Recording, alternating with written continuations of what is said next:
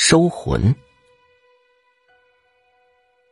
邻村的鬼婆又在装神弄鬼了。一直不信鬼神说的我，对这种小手段心里一阵鄙视。直到那天，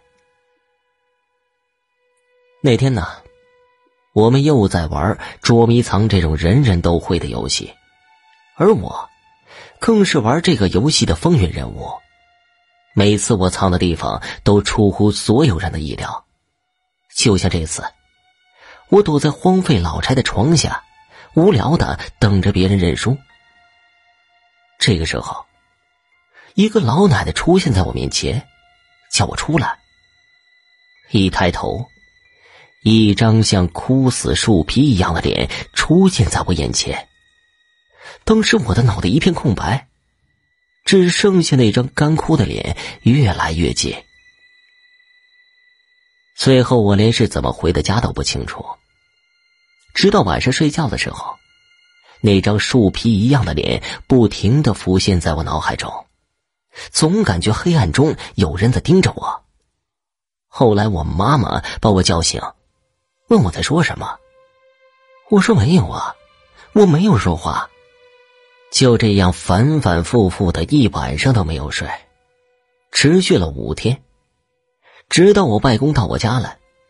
外公说：“我是遇到脏东西了，魂儿被勾走了。”询问了我最近都去了什么地方。当我说到那座老宅的时候，外公就骂我妈，说：“你怎么能让小孩子去那种地方呢？”然后就出门去了。再次见到外公是在晚上，不过我更关心的是他身后的那个人——鬼婆。他来我家干什么呀？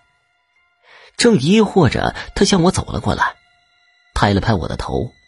我看不到他的表情，因为他杂乱无章的头发遮住了他的脸，只能看到一双眼睛闪闪发亮。他的眼睛。好像能看透我的身体。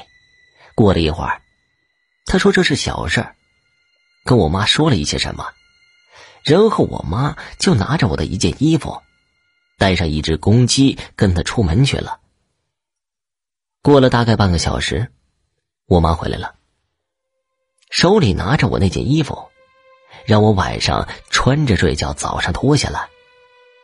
开始我不信，觉得这根本不可能。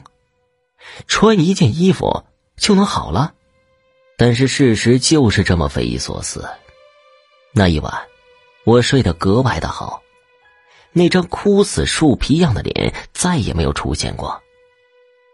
第二天，我妈带着我去给鬼婆道谢，我不得不相信我的病是她治好的。后来听村里的老人说，那天我遇到的。是那家宅子主人的母亲，去世好多年了。那天呢，就是他把我的魂儿给引走了。